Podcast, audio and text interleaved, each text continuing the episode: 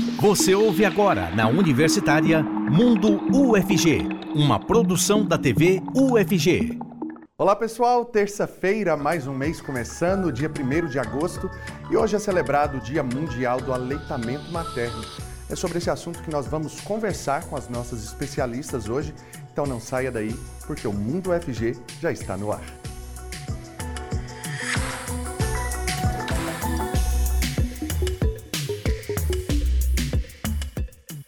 Seja muito bem-vinda e muito bem-vindo você que acompanha a gente aqui pela TV UFG e também pela Rádio Universitária 870 AM. Eu sou Cássio Neves, um homem negro de pele clara, com cabelos black power e eu uso barba. E nesse bloco, o intérprete de Libras é o Weber Flávio, integrante do Labitave. Ele se descreve como um homem branco, com olhos castanhos escuros, poucos cabelos e barba cheia. E eu quero te lembrar também de participar com a gente por meio do nosso WhatsApp. O número você já sabe qual é, mas eu repito para você, é o 62 99181 1406. Vai lá no nosso Instagram também, TVUFG, e fique por dentro de toda a nossa programação. E agora então, já apresentando as nossas entrevistadas de hoje, sejam muito bem-vindas. Obrigada. Aqui comigo nesse primeiro bloco, gente, a enfermeira Jéssica Cecílio, que foi premiadíssima em uma pesquisa que ela desenvolveu sobre leite materno, é isso? Isso mesmo. Bacana. Para você que está aí nos assistindo, a Jéssica ela se descreve como uma mulher jovem, de pele clara, tem cabelos lisos, castanhos e olhos castanhos. Com a gente também a fonoaudióloga Mariana Barros, do Hospital das Clínicas da UFG, especialista em saúde materna infantil e também, pessoal, em motricidade orofacial, que ela vai explicar daqui a pouquinho o que é isso, né? não é mesmo, Mariana? Seja bem-vinda. Muito obrigada, Cássio. E ela se descreve como uma mulher jovem, de pele clara, tem cabelos e olhos castanhos. Para a gente começar, então, falando sobre essa pesquisa que você desenvolveu é, sobre o aleitamento materno, aproveitando que nós estamos no mês do aleitamento materno, no Dia Mundial do Aleitamento, né? Isso, Cássio. Então conta pra gente como foi essa pesquisa. Então, minha jornada com o aleitamento materno, eu acho que ela começou assim meio que desbarrão, sabe, Cássio? Eu comecei desde a graduação de enfermagem e eu me lembro assim de escutar desde que eu era criança minha mãe dizendo: nossa, doeu muito pra te amamentar, eu tive muita dor, eu me machuquei muito, eu via sangue e leite misturado, né? Então, assim, relatos que a gente vê com frequência. Eu acho que isso ficou assim, sabe? Tipo, no meu subconsciente. E desde a graduação eu comecei a me aproximar mais desse eixo temático, descobri que aleitamento materno é um mundo, né? Assim, é, a gente não pode olhar para a amamentação simplesmente como o simples fato do bebê vir até a mama da mãe uhum. receber a nutrição. É né? um fenômeno multifatorial. A gente sabe que está aí interligado com tanta coisa, inclusive questões sociais, econômicas, raciais, culturais. Tudo isso ali encontra um ponto de convergência na amamentação. Me apaixonei pelo tema, estudei durante o meu mestrado. É, no meu mestrado, a gente trabalhou mais com a parte de prevenção de dor durante a amamentação. Foi uma pesquisa muito bacana, muito aconchegante. E agora, no doutorado, a gente está tendo a oportunidade de ir para um nível diferente de pesquisa, trabalhando assim com, com múltiplas entidades. Hoje, aqui dentro da Universidade Federal de Goiás, essa pesquisa conta com a colaboração do Instituto de Química, conta com a colaboração também do, do IPTESP, que é um Instituto de Patologia. E a gente agora tem uma parceria também no exterior. Acabamos de conquistar essa parceria na Universidade de Wisconsin, em Eau Claire, que é nos Estados Unidos, bem no norte dos Estados Unidos. E a gente conseguiu essa parceria para estudar alguns componentes do leite materno, por exemplo, anticorpos, hormônios como cortisol, melatonina. E a gente vai comparar esses níveis de hormônios, esses níveis de anticorpos com alguns fatores maternos. Então, por exemplo, será que a, a, qualidade do sono da mãe pode influenciar na quantidade, na concentração desses fatores? Então, são algumas perguntas que a gente está querendo responder aí com essa pesquisa e esperamos que ela nos traga aí bons resultados para o futuro. Mariana, e aí a gente percebe que a gente não pode mesmo, né, Mariana, também, é, a gente não pode é, fazer aquela romantização da maternidade, né? É uma sequência de coisas que acontecem aí nesse período.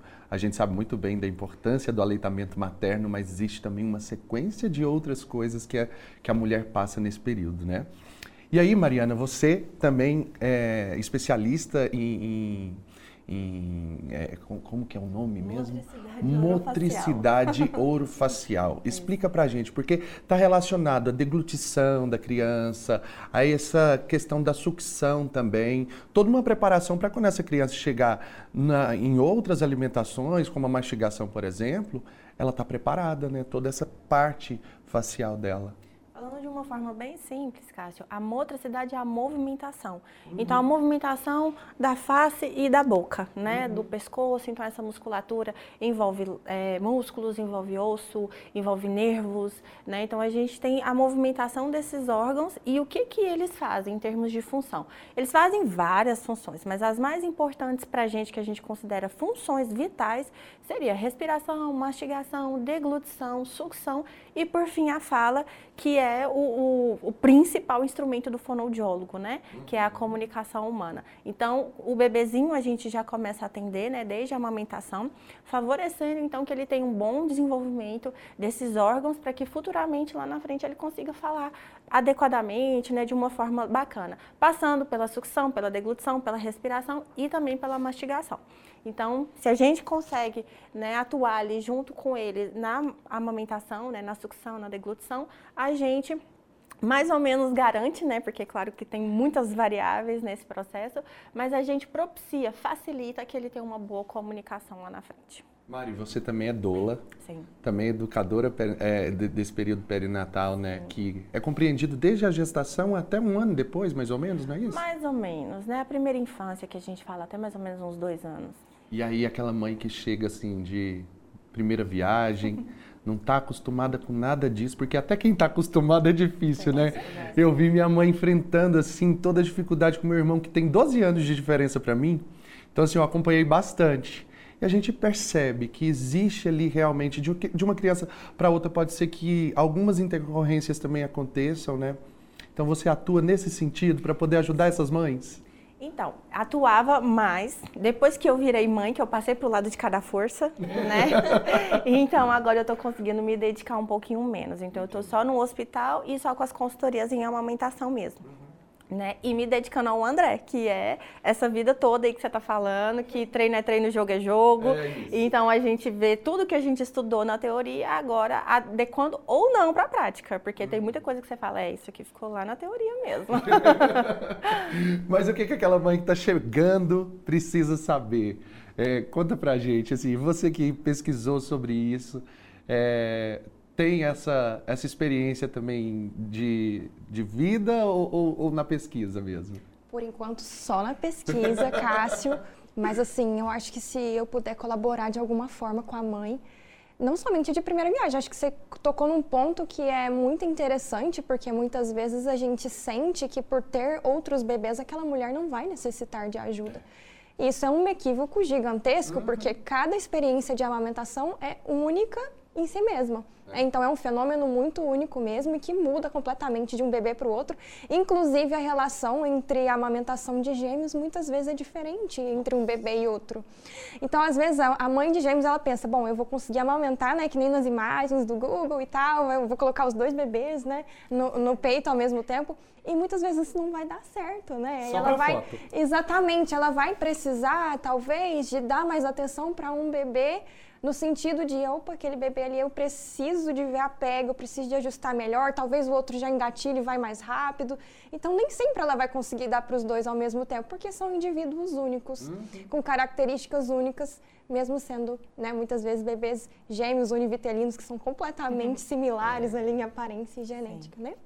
Eu acho que uma, uma coisa interessante da gente falar também, né, para a mãe de primeira viagem, além dessa peculiaridade, né, que cada gestação é única, cada amamentação é única, e eu vou um pouquinho mais além, não só de gêmeos, mas eu tenho só um filho, numa mama ele mama de um jeito, na outra mama ele mama de outro jeito. então, assim, tem essas peculiaridades. Numa mama eu não sinto dor, na outra eu já sinto. Numa mama uma posição é melhor, na outra eu tenho que mudar para me favorecer e favorecer a ele também, né? E isso falando da mesma criança e da mesma mãe. Né? Acho que além disso também, a gente tem que explicar que a amamentação, o aleitamento materno é um escopo muito grande. Então, é claro que a gente sempre tenta o aleitamento materno exclusivo em termos de né, praticidade para a mãe, em termos de saúde para o bebê, né, em termos de todos os benefícios, mas dentro de aleitamento materno a gente tem várias formas de possibilitar isso. Né? Então, a gente tem desde aquela mãe que está dentro de uma UTI neonatal e que seu bebê é prematuro e que ele só pode receber o leite materno dela ordenhado através de uma sonda ou através da técnica de colossoterapia. Tem mãe que não tem o bico, né? Sim, isso é o menor dos nossos problemas, né? A gente tem desde essa mãe que não sabe se o bebê dela vai estar tá vivo para ela finalmente conseguir pegar ele no colo e colocar ele no uhum. peito até mães que conseguem aleitamento exclusivo. Então a gente tem mães que fazem um aleitamento misto, conseguem colocar no peito, fizeram às vezes uma redução de mama, né? Uhum. E não conseguem amamentar exclusivamente, então tem que complementar com a fórmula. Então a gente tem várias formas de amamentar hoje. Então assim, explicar para as mães porque elas se sentem muito frustradas quando elas não conseguem um aleitamento materno exclusivo, né? Então se sentem menos mãe, se sentem frustradas, acham que não vão conseguir dar tudo de melhor para o seu filho. E a gente tem mães que se sentem vitoriosas porque colocaram seus filhos no colo uma vez antes do bebê falecer, por exemplo. Né? Então, explicar que existe um leque muito grande. Né? Não existe só o preto e o branco, existe uma faixa de cinzas aí que também compreende o aleitamento materno, que também tem benefícios. Né? Inclusive, a gente precisa ressaltar sobre a semana né, do aleitamento materno que vai acontecer no Hospital das Clínicas. Eu quero que você fale rapidamente para a gente, que esse bloco, inclusive, já está acabando. Mas dá tempo da gente falar e ressaltar, chamar esse pessoal né, para participar. Sim. A gente, é, nós temos uma equipe multiprofissional lá no HC, composta por fono, enfermeiras, assistente social, psicólogas, né, um monte de gente. E a gente vai estar preparando uma programação muito especial entre o dia 14 e 18 de agosto, tanto para as nossas pacientes, né, ali da maternidade do décimo andar, quanto também para as profissionais que atuam porque é, é, o tema da Semana da Amamentação desse ano é a amamentação na mulher que trabalha. Uhum. Né? Então, a gente vai estar chamando também as nossas colaboradoras, as nossas é, colegas de trabalho, né? eu me incluo, que também trabalham e amamentam. Então, a gente já está discutindo as dificuldades, né? como que a empresa pode estar ajudando a gente, tudo isso. Mais qualificação, então, nesse sentido. Né? Quero muito te agradecer pela sua participação. Parabéns pelo seu trabalho à frente do HC. E um prazer realmente ter também aqui a Jéssica Cecílio, pesquisadora da UFG, que volta com a gente no próximo bloco falando sobre esse assunto. E agradecendo então mais uma vez a Mariana Barros, fonodióloga do Hospital das Clínicas da UFG, EBSER. Até uma próxima oportunidade, eu viu, Mari? Agradeço. Agora então, pessoal, a gente muda de assunto para eu te contar que o Núcleo de Estudos e Práticas em Tradução e Interpretação em Libras da UFG inaugurou uma sala de atividades comemorando um ano de criação do projeto. Mais detalhes a gente acompanha então na reportagem. Rodou.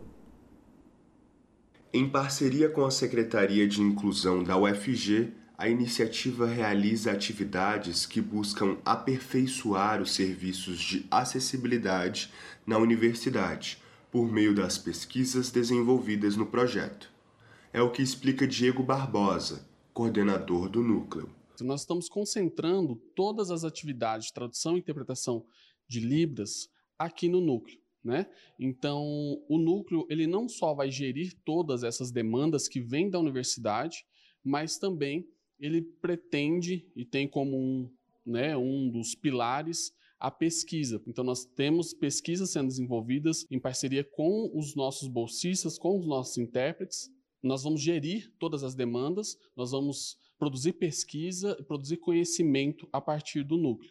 Nesse primeiro ano, foi um ano de transição, um ano para nós entendermos o fluxo, entendemos quais são as principais demandas, né, entendemos uh, o escopo, de uma forma geral, da universidade. E a partir desse segundo ano, nós temos uh, em vista alguns cursos, né, cursos de capacitação, cursos que têm como objetivo formar esses profissionais, não só na área de tradução e interpretação, mas formar esses profissionais os mais completos possíveis. O projeto Neptius está completando um ano. Essa é a sala onde servidores, bolsistas intérpretes, seletistas, alunos da graduação e pós-graduação vão poder avançar nas atividades de interpretação e tradução da UFG garantir acesso a um curso e formação de qualidade às pessoas surdas é um dos principais objetivos do projeto. Renata Garcia, professora da Faculdade de Letras, ressalta como a nova estrutura contribui positivamente à comunidade surda e acadêmica. O Neptius é um dos projetos essenciais da universidade. Quando o curso de letras começou, foi um grande desafio montar equipe de intérpretes. Então, o Neptius é uma conquista, uma luta que vem sendo feita a cada dia. Independente do curso, o aluno surdo tem direito à acessibilidade. E o projeto Neptius oferece isso com qualidade. Para solicitar os serviços de interpretação e tradução do núcleo é fácil. Basta acessar o site da Secretaria de Inclusão da UFG, ir até a aba Neptius e depois clicar em Solicitação de Atendimento. Nesta página você encontra as informações necessárias para preencher o formulário de maneira correta. Luciano Oliveira, que está à frente da Secretaria de Inclusão, considera o progresso que representa a sala do núcleo de estudos. A Universidade Federal de Goiás assume é, o compromisso né, de se tornar verdadeiramente uma universidade inclusiva. E essa aproximação né, entre o Neptius e a Secretaria de Inclusão é, indica um passo importante dado nessa direção. A consolidação do Neptius acontece hoje com a inauguração desse espaço. Né? Para que a inclusão se efetive de, de fato, é necessário ter um lugar, um espaço de atuação desse segmento que está sendo atendido pelo Neptius e que depende do trabalho de tradução e interpretação em Libras. Angelita Lima, reitora da UFG, relembra que políticas de inclusão são realizadas desde sempre na universidade e reforça que inaugurações como essa são passos em direção a um cenário acadêmico acessível hoje, com a inauguração desse, dessa sala, que é um equipamento importante, e com a comemoração de um ano de criação do Neptius, que é o núcleo responsável para organizar toda a prestação de serviço é, para a comunidade surda, mas não só, além de acompanhar a comunidade surda, também fazer pesquisa, atividades de extensão, isso toma na UFG o seu grande papel, que é o papel de implementar políticas de inclusão, uma inclusão que vem desde o ingresso progresso dos estudantes, mas também permanece na pesquisa e que é fundamental para a permanência dos estudantes e das estudantes que são surdas aqui na UFG.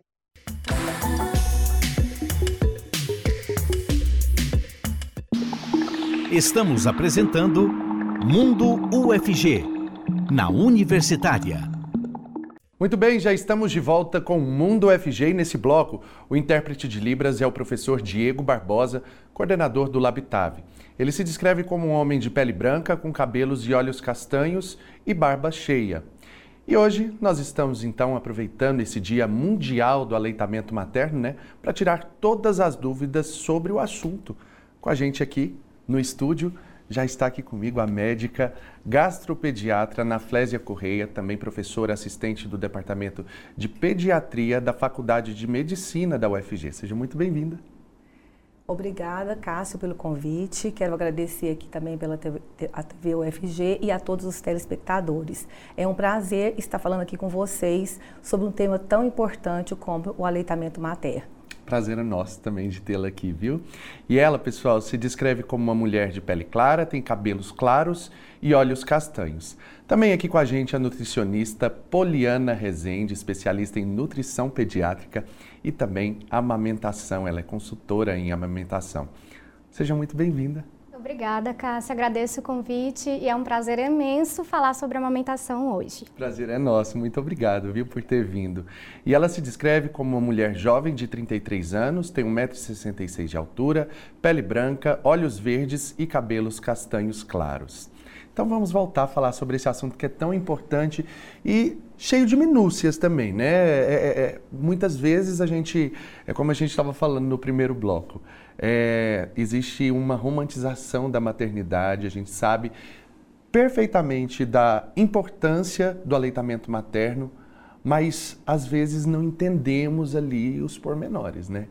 E aí, como médica, quero que a senhora explique para a gente sobre essa importância para toda a vida, né? Porque é, a gente sabe que é a primeira alimentação do bebê e ela vem cheia de riquezas nutricionais também, né, doutora? Sim, sem dúvida, né? Então, como você falou, Cássio, tem uma romantização aí da, alimenta da amamentação e nós temos uma responsabilidade de ajudar as mães nesse processo. Então, nós todos sabemos da importância do aleitamento materno, é, dos benefícios que ele, que ele traz para a criança, como estabelecimento do vínculo mãe-filho, como a questão mesmo nutricional, a questão de imunidade. O leite materno é rico em anticorpos, protege a criança nos primeiros meses de vida. E os benefícios para a mãe, né? Diminuir a, a, as doenças como câncer de mama, câncer de útero, diabetes tipo 2 e estabelecer essa relação mãe e filho. Mas para que essa mãe consiga amamentar, é importante que sociedade, é, profissionais da área de saúde, é, médicos, nutricionistas, psicólogos e toda a sociedade se empenhem para ajudar essa mãe a amamentar. Porque não é fácil, né? Então a mãe tem aquele bebezinho e ela fica naquela, naquela dificuldade, na, naquela insegurança, né? Porque ela sabe que o leite materno é o melhor alimento, mas a gente tem que proporcionar condições para que essa mãe amamenta, amamente. Então é importante os profissionais da área de saúde, é importante o pai da criança, a sua rede de apoio, os avós, estarem todos envolvidos para que a gente possa conseguir ajudar essa mãe a amamentar e que essa, possa, que essa criança possa chegar a, a pelo menos dois anos no leite materno. Poliana, e aí você que é nutricionista pode explicar para a gente aquele primeiro leite, aquele vem aguadinho, toda mãe de primeira viagem, principalmente. Eu, quando vi aquilo pela primeira vez, quando minha mãe amamentou meu irmão, pensei, gente, mas isso alimenta quem? É só uma aguinha rala. É muitas vezes isso que as pessoas pensam, né? É, esse primeiro leite, que é essa aguinha rala, meio amarelada, é o colostro, ele é muito importante para o bebê. Principalmente porque, assim, ele é considerado a primeira vacina da criança. E esse colostro é em pequena quantidade porque o estômago do bebê é minúsculo. Então, se fosse em grande quantidade, ia sobrar, não ia ser uma demanda que seja relativa ao que a criança precisa. Então, assim, é extremamente importante a oferta desse colostro. Tem até algumas técnicas que, o, que são utilizadas na UTI para bebês que estão internados, que a gente chama de colostroterapia. Então, esse leite que é ralinho, que é pouquinho, às vezes assim passa 30 minutos ordenhando lá, tentando tirar o leite e tira duas, três gotinhas. Mas cada gotinha de colostro é muito importante. E esse leite, esse primeiro leite, ele vai mudando sua composição. Ele é mais rico em gordura, porque como é em pequena quantidade, porque o estômago do bebê não, com, não consegue mais quantidade, uhum. ele é bastante rico em proteína, em gordura. Então ele vai consentir esse sustento para a criança, sendo considerada a primeira vacina, porque é rico em bastante anticorpos também, muitas células. E ali pelo terceiro, quarto, quinto dia, esse leite vai mudando. Aí a mãe acha, ai, agora eu tenho leite. Não, você já tinha leite. Desde a vigésima semana de gestação, a mulher já tem leite. Se a gente fazer o estímulo correto, da forma correta, fazer a ordenha, a gente consegue extrair leite de uma mulher de 20 semanas de gestação. Então, assim, toda mulher já tem leite. Pequena, grande quantidade, mas já tem a partir da vigésima semana. Então, o colostro é extremamente importante. Não desmereçam esse primeiro leite, porque ele é uma gotinha de ouro que a gente tem. Olha só. Doutora, e a gente sabe que muita mãe também enfrenta é, aquela. É, é mastite o nome? Que é quando há uma espécie de do leite empedrar na mama da mulher. É uma dificuldade, né? É, a mãe, ao, ao, longo da amamentação, ela pode enfrentar várias dificuldades. Fissura mamária, né? A mastite, que é uma inflamação na mama, né? uma infecção, tem que ser tratada e com ginecologista. Então, todos isso são, assim, são desafios, né?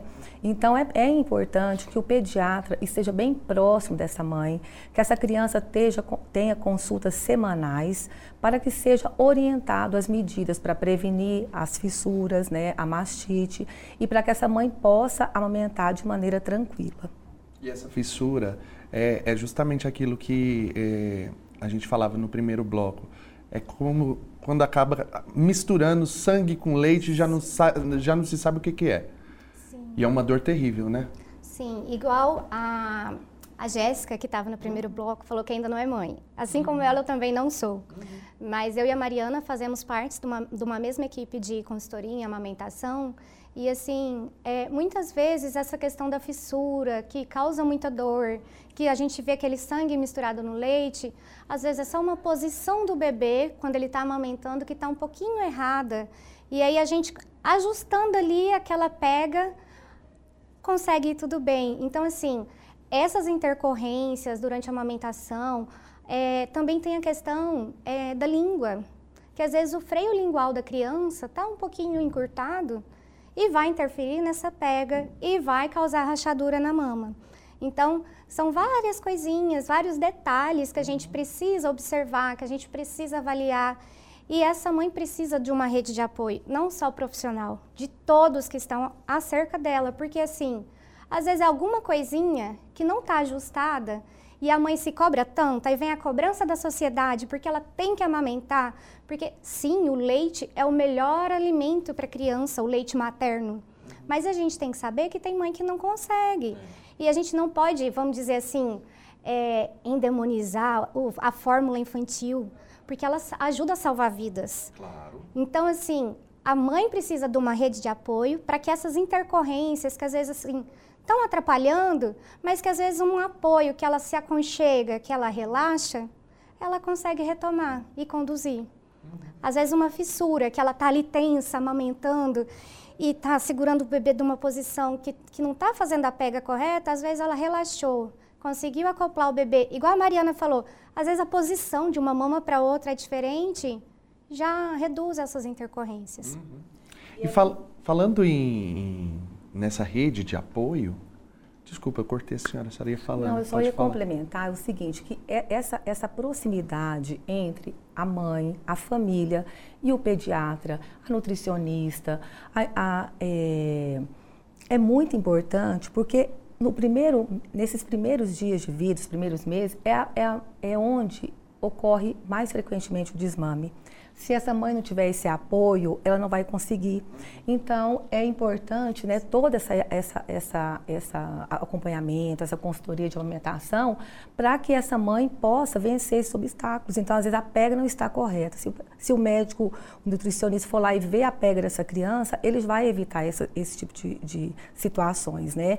E sempre ela entender que ela vai superar aquilo. E fissura dói muito. Ah, dói muito. Cada bebê suga, eu falo, meu Deus, mas assim, passa. E se ela tiver essa rede de apoio, ela vai embora, porque essas dificuldades são mais no início. Doutora, falando em rede de apoio, aquela mãe que não tem esse, esse primeiro leite, ela não tem condições de amamentar a criança, como já a Poliana já estava dizendo, tem a questão de da gente não demonizar também essa, esse leite né, complementar que, que muitas vezes é necessário né, para a fórmula é assim chamado, né, para alimentação. Mas falando sobre essa rede de apoio, é, é possível realmente que haja aquela coisa de uma mãe que tem mais leite alimentar o filho da outra ou isso não pode? Porque antigamente a gente via muito a mãe de leite, né? Tinha até essa figura. É, atualmente a gente não, não é, indica a alimentação cruzada pelo risco de infecções. Então, aquela mamãe que tem muito leite, que está sobrando, não vai jogar fora, vai fazer ordenha e vai doar para o banco de leite, porque isso vai beneficiar muitas crianças, Olha tá? Só. Então é muito importante. Aqui em Goiânia nós temos o materno infantil que agora está no ECAD, então é só ligar e se informar a respeito da doação. Eles ficam muito felizes, as crianças agradecem, as crianças que estão na UTI, né, que não têm condição de receber o leite materno. Às vezes essa mãe, por estresse, não consegue ordenhar, então tem essa possibilidade. Olha só, a questão emocional realmente é um fator muito, mas muito importante, né? A gente falando aqui sobre a questão nutricional, isso também seria é, influenciado por tudo isso? Porque a criança fica sem esse leite tão importante, né? Olha, assim, quando a gente fala da oferta não ser o leite materno, a gente tem, além das fórmulas infantis, tem algumas crianças, sim, que não têm essa condição financeira de adquirir a fórmula infantil e acaba indo para o leite de vaca. não é que seja proibido, mas a gente tem algumas regrinhas de diluição desse leite para ofertar para o bebê. O que é, isso é muito importante. Mas falando. inclusive falava sobre isso no primeiro bloco, sobre essa questão mesmo da, da, da é, racial, Sim. questão financeira mesmo, né? Que a gente vai inclusive voltar a abordar com ela. Mas muito importante a senhora tocar nesse assunto mesmo. Sim, porque às vezes a mãe tem uma, uma baixa condição financeira, uhum. não consegue ir para a fórmula infantil e se culpa por não estar tá amamentando uma diluição correta do leite de vaca, procurar um auxílio no SUS, onde tem banco de leite, a Nascer Cidadão, a Dona Iris, que são é, maternidades que apoiam o aleitamento materno também, podem fazer esse auxílio. Mas assim, o leite materno, claro, tem muitos benefícios, é bastante rico em nutrientes. E hoje em dia, as fórmulas infantis, elas já estão tão evoluídas que a composição é muito semelhante ao leite materno. O que vai mudar mais é a questão, é, principalmente das células de defesa, que a gente ainda não consegue adicionar isso nas fórmulas infantis. Mas a gente sabe também da questão da, da qualidade da proteína. A qualidade da proteína que tem no leite materno, ela é diferente da qualidade da proteína que tem na fórmula infantil. Porque o leite materno é da própria mãe. A fórmula infantil é do leite de vaca ou de algum, alguma outra espécie. Então, essa qualidade essa característica dessa proteína é um pouco diferente. E um detalhe muito importante é a questão da gordura. A composição da gordura do leite materno varia bastante com relação à alimentação da mãe, no sentido do seguinte, não em quantidade, mas em relação assim, se eu como muita gordura saturada, insaturada, aquelas gorduras que não são consideradas saudáveis para o consumo, meu leite vai estar mais rico nessas gorduras. Se eu consumo mais gorduras boas, o meu leite vai estar mais rico, vai ter mais concentração dessas gorduras boas. Então, assim, não vai ser um leite que vai ter mais ou menos gordura, uhum. mas a qualidade da gordura vai ser melhor ou pior de acordo com o que a mãe está ingerindo enquanto ela amamenta. Então, é Toda muito importante. Toda uma preocupação também nesse sentido da alimentação, então, dessa mãe, né? Sim. Que muitas vezes também não tem esse acesso, né, a uma alimentação de qualidade, né, doutora? Quero registrar aqui a participação da Sara Pamplona. Ela fala que está grata pelas informações e assiste a gente lá de Manaus. Um abraço para você que está então nos assistindo de Manaus. Internet possibilitando essas conexões, né? Muita gente assistindo pela, pela internet, pelo YouTube também. Então, já quero agradecer a participação da senhora aqui com a gente, que volta no, no terceiro bloco com a gente. E agradecer também, viu, Poliana? É, só dando os créditos aqui mais uma vez, a Poliana Rezende, nutricionista. Muito obrigado aqui pela sua participação. É, no início, eu tinha inclusive te apresentado é, falando que trabalha com nutrição materno-infantil. É isso mesmo? Isso. É, na verdade, eu tinha falado que era pediatra, nutrição pediatra. Então agora eu corrijo. Mas está tudo ligado. Tá o infantil, ligado. pediatra, está tudo ligado. É só a terminologia, é. né? Tá certo. Muito obrigado. Obrigado, doutora, também, que volta com a gente. E agora, pessoal, mudando de assunto rapidinho para contar para vocês que a exposição fotográfica sobre os povos indígenas do Alto Xingu está aberta à visitação no Centro Cultural Casa de Vidro, aqui em Goiânia. Vamos conferir na reportagem. A exposição é composta por 40 fotografias que registram diferentes etnias indígenas presentes no Alto Xingu, terra indígena localizada no Mato Grosso. Os registros foram feitos por Rosa Berardo, professora da Faculdade de Artes Visuais da UFG. Me preocupa muito a situação dos povos indígenas no Brasil. É, sabemos de todos os massacres Yanomami, de muitos outros que estão acontecendo, que às vezes nem a imprensa consegue saber o que está acontecendo, o que já aconteceu. Então, a discussão, a visibilidade das culturas, das etnias é, indígenas brasileiras, ela deve estar presente. Isso faz com que as pessoas se questionem: nossa, esses povos existem, onde eles estão? Eles estão bem? Eles estão ameaçados? O que se pode fazer para ajudá-los a se perpetuarem, a não serem exterminados, como anda acontecendo? Então, a intenção dessa, dessa exposição foi trazer mais material para que as pessoas saibam que nós vivemos num país muito rico e essa riqueza vem na maior parte das culturas indígenas. A exposição fotográfica Representações e Abstrações traz imagens da década de 90 e dos anos 2000. A artista propõe essa dualidade entre o passado e o contemporâneo. Quando nós, fotógrafos ou cineastas, fazemos imagens sobre culturas diferentes, sobre o outro ou uma outra pessoa, nós estamos representando essa pessoa. Então, o nosso olhar ele tem muita responsabilidade. Nós temos, porque nós escolhemos a hora da foto, a hora da filmagem. Então, você pode transmitir imagens positivas ou imagens negativas desse outro. E abstrações, porque eu faço muito recorte, né? Muitos recortes fotográficos, enquadro pequenas partes dos corpos fotografados porque eu acho que esses detalhes trazem muitas informações que permitem ao espectador pensar sobre a riqueza desse pequeno recorte. A exposição teve curadoria de Antônio da Mata, diretor do Museu de Arte de Goiânia. Ele conta que decidiu reunir tanto fotografias feitas com câmeras analógicas quanto imagens digitais. Mas quando eu vi o material que ela revelou, trazendo essa coisa da, da cronologia, nós preferimos fazer contando uma história de, desse tempo, trazendo as fotografias antigas e as fotografias atuais. Isso nos possibilitava de mostrar eh, um monte de coisas, inclusive a técnica, né? A gente podia mostrar a, a fotografia analógica e a fotografia digital. Muito bem, imperdível, né, gente? Imagens lindas realmente. Então, você que quiser, é só comparecer lá na Casa de Vidro e desfrutar dessa exposição maravilhosa.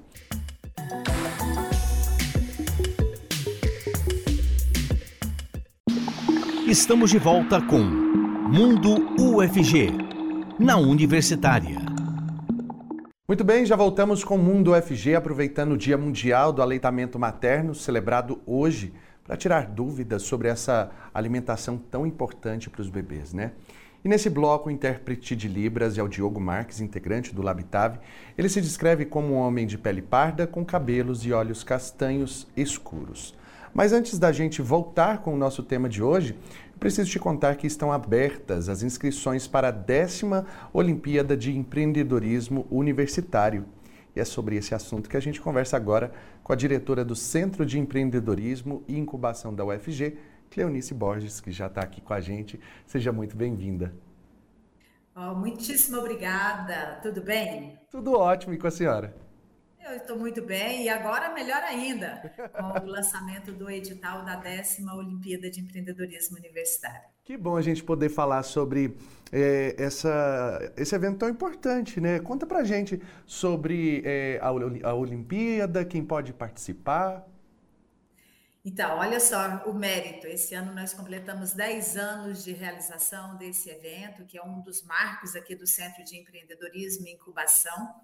Essa Olimpíada é destinada a alunos de graduação e de pós-graduação matriculados em qualquer instituição de ensino, tanto no Brasil quanto no exterior. Essa Olimpíada ela tem o mérito de trazer duas modalidades de, de disputas, vamos dizer assim. Nós temos aí o prêmio, uma premiação para negócios inovadores e negócios de impacto socioambiental. Então, aqueles negócios inovadores, nós falamos, são esses negócios que têm realmente uma perspectiva de trazer uma rentabilidade para os empreendedores, né? Fazer a, a entrega de uma, uma solução aí para alguma dor da sociedade, mas ao mesmo tempo que esse negócio ele tenha essa rentabilidade econômica e financeira. Por outro lado, os negócios de impacto socioambiental também não perdem o mérito aí de terem aí a sua rentabilidade, mas não numa perspectiva do lucro pelo lucro, mas de atenderem demandas da sociedade, fazendo entregas de projetos sociais, que tanto podem ser na linha ambiental, no aspecto da educação, do lazer, da cultura, moradia, tratamento de água, esgoto, enfim há uma pluralidade de possibilidades para negócios de impacto socioambiental. E o nosso público, é, fim, são estudantes. Uhum. Cleonice, então, inclusive eu quero que você deixe o convite para esse pessoal, já deixando também o site para mais informações. O pessoal pode então ir lá no site e procurar essas informações. Então, vão buscar aí na página do sei.ufg.br Nós temos também o nosso Instagram, sei, ah, por, por, gentileza, busquem lá. É, esse prêmio, então, eu abro o convite aqui a todos os estudantes. Nós temos uma premiação em dinheiro, então, para as equipes, para as duas, as duas modalidades, tanto negócio inovador quanto negócio de impacto socioambiental, as três melhores equipes serão é, premiadas com recurso financeiro. Os primeiros lugares terão um prêmio de 7 mil reais. Segundo lugar, 5 mil reais. E os terceiros lugares, 3 mil reais para cada equipe em cada categoria. Qual que é a principal inovação que nós estamos trazendo esse ano? Um prêmio Diversidade e Inclusão Social. Então, nós trazemos aqui um convite para equipes diversas e inclusivas são equipes de empreendedores, estudantes, né, candidatos aí a empreendedores, cuja composição da equipe seja a mais diversa possível. Então, para a equipe mais diversa que se candidatar aí ao EU, participar do início até o fim das atividades que nós vamos propor, ainda que não estejam com negócios premiados, a equipe mais diversa vai ter um, uma premiação aí de dois mil reais, que é o intuito que a Universidade Federal de Goiás traz para ampliarmos a diversidade e a inclusão. Nós então, estamos com o tempinho tanto... estourado. Eu quero te agradecer muito pelas informações. Pessoal que tiver interesse, é graninha boa aí na premiação.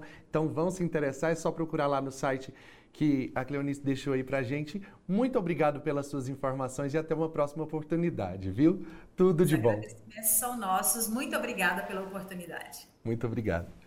E agora, então, eu já vou voltando ali para nossa outra parte do estúdio para a gente retomar, é, falando sobre esse dia tão importante, né, o Dia Mundial do Aleitamento Materno. De volta aqui comigo, a Jéssica Cecília ela que é que recebeu vários prêmios aí por conta de uma pesquisa que ela desenvolveu sobre o aleitamento materno.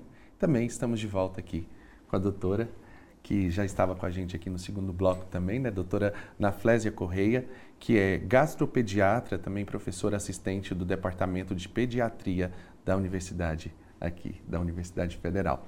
E aí, Jéssica, conta pra gente, a gente estava falando ali no primeiro bloco sobre a questão até é, de dificuldade de mães pela questão financeira, Sim. de acesso a outros tipos de alimentação, quando aquela alimentação do, do a, a, alimentação materna mesmo, né, não, ela não tem essa condição por questões de saúde mesmo, uhum. questões genéticas. O que que influencia? O que você acabou descobrindo aí na sua pesquisa? Então, quando a gente vai olhar um pouco na literatura científica, né, Cássia, a gente consegue resgatar algumas questões que são até históricas, assim, da nossa construção social. Então, se a gente pensar é, há muito tempo atrás, as portuguesas tinham amas de leite, que eram mulheres negras, então a amamentação era considerada algo, assim, um pouco meio que de lado, meio que, que não dá para perder tempo com isso, né, não dá para gastar tempo com isso. E acabava sendo uma coisa meio que deixada de lado. E essa desconstrução continuou com a Revolução Industrial, quando a gente pensa né, que a gente teve situações, Cássia, em que mulheres se vestiam, né, é, assim, mulheres trabalhadoras da fábrica se vestiam de enfermeiras para vender uma fórmula mágica para aquelas mães que substituiria o leite materno. Então, essa construção de o leite materno pode ser fraco, ou o leite materno pode se transformar em água, né, que a gente escuta muito, e que deixa as mães inseguras, essa é uma construção que é histórica e que a gente começa a proteger as mães no sentido de propagandismo inadequado. Só ali, a partir da década de 80, a gente começa a ter alguma legislação nesse sentido, porque de fato, né, a gente pode até ressaltar aqui os desafios, eles são reais, né, doutora? Os desafios existem para amamentar, mas a gente tem que também priorizar o fato de que o leite humano ele tem que ser sempre a primeira opção. Uhum. Né? Então, sempre que forem necessárias, a gente pode entrar sim com a fórmula, como a gente já discutiu aí nos outros blocos, com as outras profissionais, a fórmula que é o complemento, né? ou então aquela lata de leite, né? para poder ficar mais fácil de, de entender, ela pode ser introduzida sim nas situações em que a mulher ela não consegue amamentar por qualquer que seja a razão. Mas é muito importante a gente então destacar esses benefícios do leite materno, porque eles se estendem não somente para esse bebê. Então é por isso que vale a pena, né? Existem os desafios? Existem, mas vale a pena, porque porque a gente está batendo nessa tecla, porque a gente tem o mês de agosto todo voltado para aleitamento materno. Tem um sentido nisso, né? Então a gente tem comprovação científica de que o simples ato de amamentar uma criança é capaz de reduzir a mortalidade infantil, né? Então a gente tem assim taxas que foram se reduzindo ao longo do tempo de mortalidade infantil na medida em que a gente começou a melhorar cada vez mais as taxas de aleitamento materno. Então isso com certeza é importante a gente discutir e conversar. Sim, existem os desafios, é importante que a mulher procure ajuda, inclusive desde a gestação, né, doutora? É uma coisa que eu gostaria muito de frisar aqui, porque às vezes o bebê nasce e a mulher cai de paraquedas ali naquela situação. Então, tudo para ela é muito novo, pós-parto, são muitas emoções. Né? Então, a gente até comentou alguma coisa sobre o emocional da mulher ali anteriormente. Interfere sim no aleitamento materno, porque toda a questão orgânica da mulher vai interferir na amamentação. O leite humano é um leite vivo, dinâmico nas suas funções, na sua disponibilidade de nutrientes, na sua disponibilidade de anticorpos, que são células de defesa, na disponibilidade de hormônios. Então, por ser um leite vivo, ele também responde muito às questões orgânicas maternas. Então, não somente a dieta, mas hoje a gente sabe que outras coisas também podem interferir. Inclusive, a pesquisa que nós temos desenvolvido é justamente nesse sentido, de entender de que forma a saúde mental dessa mãe pode interferir nas concentrações né, de alguns componentes desse leite. Será que depressão, ansiedade não vai interferir? Porque está tudo tão interligado, né? Então, como é que essas coisas estão interagindo ali? Então, é muito importante a gente pensar sobre isso também. E pensar que o leite, né, ele tem na sua composição a capacidade de expressar para aquele bebê, inclusive, é, hora. Né? Então a gente fala crononutrição. Já ouviu falar desse termo, Cássio? Não. Explica pra gente o que, que é. Crononutrição, crono vem de, de, de tempo, né? Ah. Então o leite materno ele tem essa capacidade incrível de mostrar para o bebê quando é dia e quando é noite, Olha. através dos hormônios maternos que são liberados ali. Então, essas funções de dia e noite são muito importantes para qualquer ser humano, porque uhum. faz total sentido para a nossa regulação hormonal, é, para a absorção de nutrientes adequada. A gente vai ter alguns tipos de imunoglobulina, que são anticorpos, células de defesa, que vão passar direitinho da mãe perfeitas até o trato gastrointestinal daquele bebê, ou seja, o estômago do bebê não vai destruir aquilo, né? Ali o, o suco gástrico do bebê não vai destruir aquilo. Aquilo vai chegar e vai conseguir proteger aquele trato gastrointestinal daquele bebê. Então, proteger contra diarreia, contra doenças respiratórias que são muito comuns no início da infância. Então, por isso, sim, vale muito a pena a gente conversar sobre o aleitamento materno, Sem apesar dúvida. dos desafios. A gente vai descobrindo uma série de coisas que, assim, eu não tinha nem noção, doutora. E, assim, é, eu, claro, acompanhei, só acompanho, mas tem muitas mães também que não sabem, né? É, passam a, a conhecer isso a partir do momento que se tornam mãe mesmo, né? E, e falando sobre essa questão da, da, da, psicolo, é, da questão psicológica mesmo dessa mãe, a influência nesse leite materno, muitas vezes essa mãe ainda tem que lidar com o trabalho que não libera ela para fazer essa amamentação, o que é um outro percalço também que a gente precisa deixar bastante claro, né? Com certeza, Cássio, né? Então, assim, nós sabemos dos benefícios do aleitamento materno. Então, isso é indiscutível, tanto para a criança, como para a mãe, como para a sociedade, né? Em termos de decréscimo da, das taxas de, de mortalidade. Mas nós temos que dar condições para que essa mãe amamente. Então, é preciso que toda a sociedade, as entidades governamentais, empresários, é, profissionais da área de saúde, eles possam se unir em defesa do aleitamento materno, porque é porque a realidade da maior parte das mães brasileiras elas têm que trabalhar, né?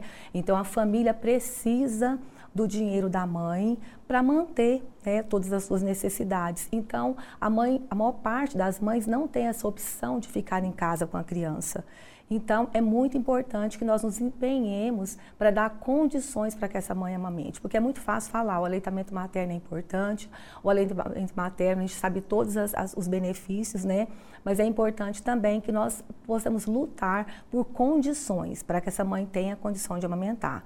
Então, já foi um ganho é, a licença maternidade ser de seis meses, mas não é em todos os locais, né? Nós sabemos disso, então já foi um ganho, porque o bebê é, de preferência deve ser amamentado pelo menos é, com leite materno exclusivo até seis meses e após alimentação complementar manter esse aleitamento. Mas, por exemplo, após seis meses, é mais fácil a mãe continuar amamentando se ela tem uma rede de apoio, né? E se também, como essa criança já está com alimentação complementar, as mamadas vão ser poucas, né? Então, por exemplo, ele vai, pode mamar pela manhã, a mãe pode deixar o leite ordenhado, uhum. ele pode ficar na geladeira ou no, ou no freezer. E esse leite pode ser ofertado para a criança, de preferência em copinhos, né? Porque às vezes a mamadeira pode dar interferência e aí promover o desmame, mas fica mais fácil para ela. Agora, quando essa mãe só tem quatro meses de licença, quando ela volta a trabalhar, o bebê ainda está em alimento materno exclusivo, então fica um pouco mais difícil, né? Dicas de ouro, essa que a senhora está dando, é, inclusive, nessa né? questão de como fazer ali a, essa retirada, de como deixar para que as pessoas, é, outras pessoas ali da rede de apoio possam alimentar também essa criança na ausência da mãe, mas fazendo ainda mais uma vez o reforço de que importante mesmo, pessoal, é que esses empresários eles tenham um reconhecimento de que essa mãe ela necessita desse momento com o filho, é, é, uma vivência, questão de vivência ali também com essa criança, né? Da proximidade. Entra uma série de questões, né? Quero aqui agradecer então, mais uma vez, na, a doutora Naflésia Correia, professora também da Faculdade de Medicina da UFG. Muito obrigado mais uma vez pela presença da senhora aqui. E agradecer e parabenizar a Jéssica Cecília também pela pesquisa, pelas premiações que você adquiriu por meio dessa pesquisa. E até uma próxima oportunidade, viu? Pessoal, Desculpa te cortar, que tá ó, estourado o tempo aqui, o pessoal tá aqui gritando no meu ouvido, mas muito obrigado pela sua companhia aqui com a gente. Se quiser reassistir o programa é só ir lá no YouTube. Beijos e amanhã a gente está de volta, viu? Tchau.